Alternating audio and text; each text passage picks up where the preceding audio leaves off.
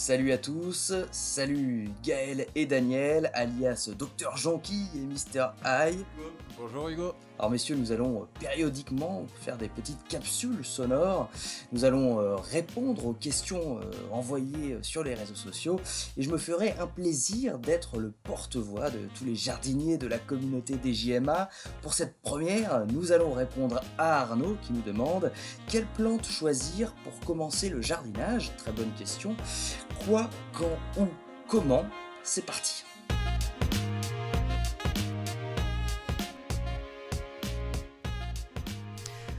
Alors messieurs, le confinement se passe bien. Vous avez semé, j'imagine, euh, ces derniers jours. Qu'est-ce que vous retenez?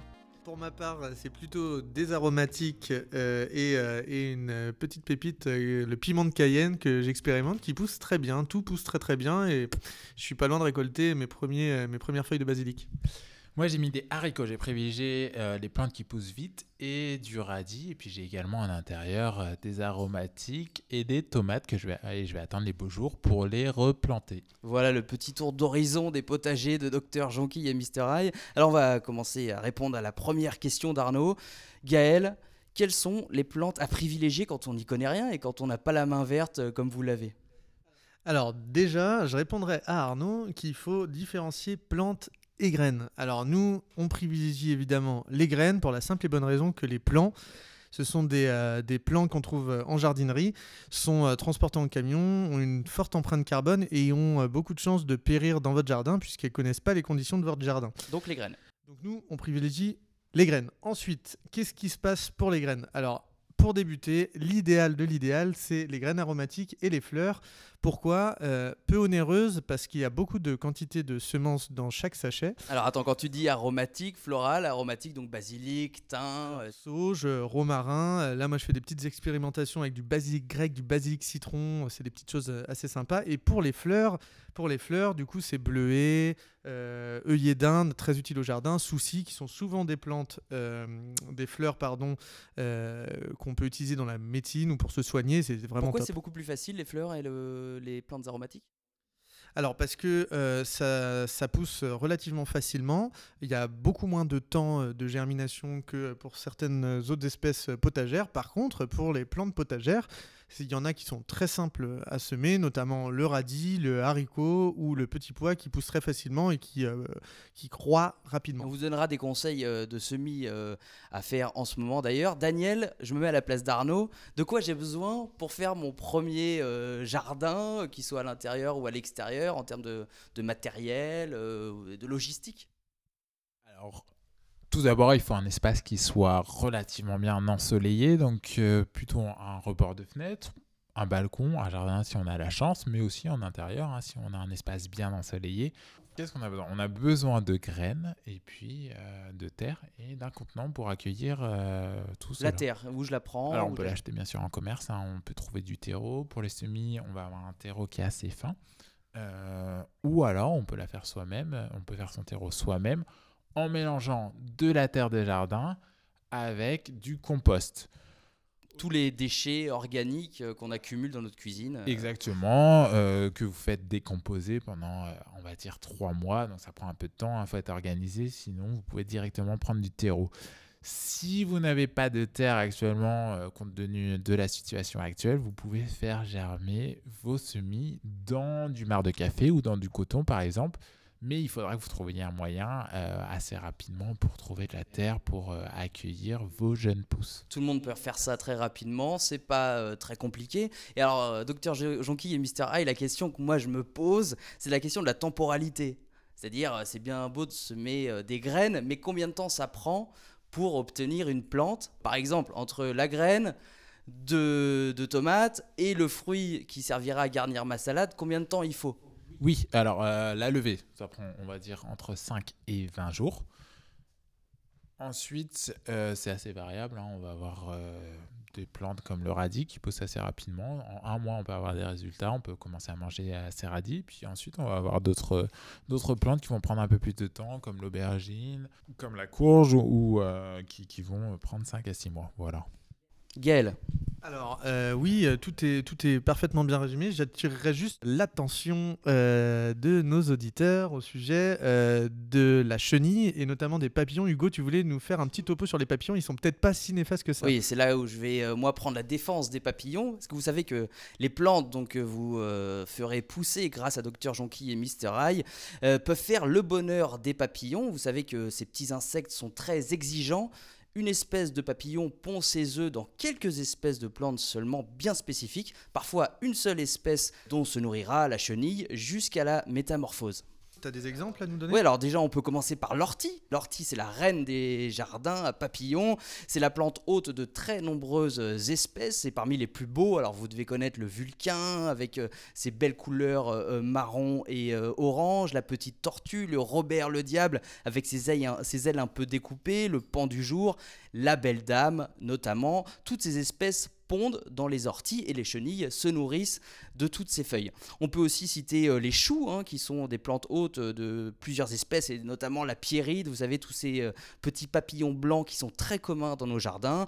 L'oseille également, euh, où vont aller pondre des papillons comme le cuivré. Et puis une plante un peu comme l'ortie, très appréciée des papillons et de tous les pollinisateurs, le trèfle, le trèfle où pond l'argus bleu, un beau petit papillon bleu, le trèfle qui ne paye pas de mine, mais qui est très très apprécié par les papillons. Alors je ne ferai pas de blague sur l'Argus, pas de blague sur les voitures. Alors Hugo, c'est bien beau tout ça, mais nous, euh, généralement au potager, euh, les chenilles, c'est pas trop ce qu'on aime. À quoi ça sert un papillon et pourquoi c'est important? Alors déjà sachez que les euh, plantes hautes que je viens de citer sont des fleurs généralement très nectarifères qui contiennent beaucoup de nectar. Le nectar c'est la nourriture des papillons adultes. En semant les plantes que je viens d'évoquer, vous aiderez donc les papillons qui sont des êtres très vulnérables et très mal en point, c'est le moins qu'on puisse dire. 70% des papillons auraient disparu en l'espace de 20 ans, en cause la pollution et la disparition des habitats, hein, comme d'habitude, l'expansion urbaine, l'artificialisation des sols. Donc voilà, en favorisant euh, l'accueil des papillons, vous aiderez ces espèces en leur offrant le gîte et le couvert. Sachez aussi que ce sont des pollinisateurs, hein, les, euh, les, papillons. Ils aideront vos plantes euh, potagères notamment à se reproduire. Et puis, avouons-le, c'est quand même un peu plus joli d'avoir un jardin avec des petits papillons qui virevoltent. Oui, moi j'aime beaucoup les, les papillons, hein, c'est sympa. Ça rappelle le renouveau, on est au mois de mai. Et puis, euh, Mais d'ailleurs, on est au mois de mai. C'est peut-être le moment de savoir ce qu'on peut semer au mois de mai. Et c'est pas trop tard, hein, on peut toujours semer. Ah bah oui, là c'est parfait. les nuits se sont réchauffées, c'est le bon moment. On peut semer donc les variétés qui poussent assez rapidement, le radis, les haricots ou les courgettes, d'autres curbitacées comme la courge également, euh, la betterave, la carotte. Moi j'aime beaucoup aussi le radis noir qui est très bon pour la santé, qui met un peu de temps euh, à récolter. Hein. On, va, on va parler de plutôt 4 mois, donc si on le sait maintenant, on pourra le récolter à l'automne.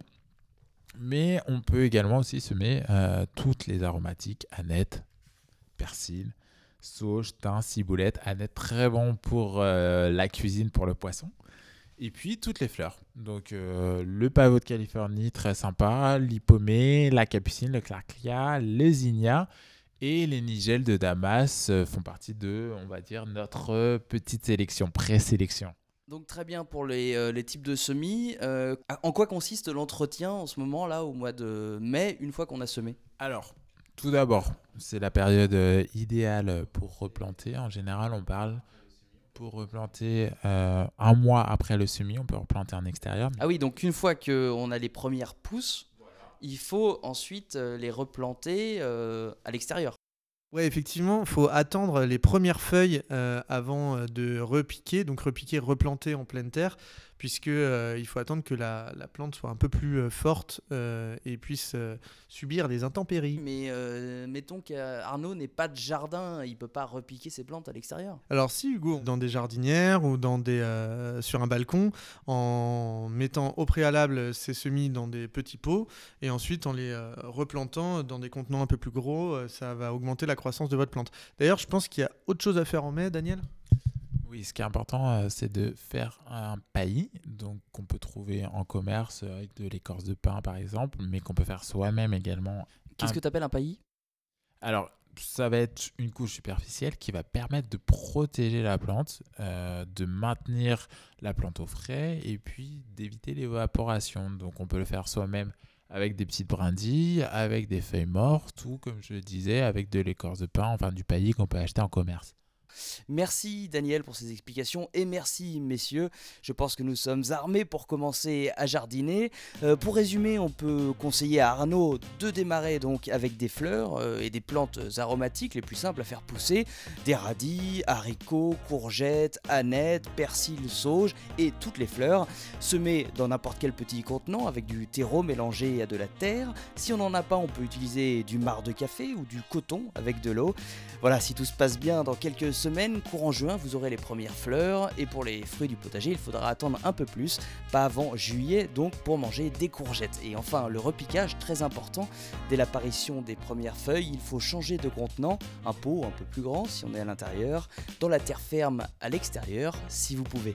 Voilà, le premier épisode est terminé. Envoyez-nous toutes vos questions sur les réseaux sociaux ou par mail. Merci, bon jardinage à tous et gardez la main verte.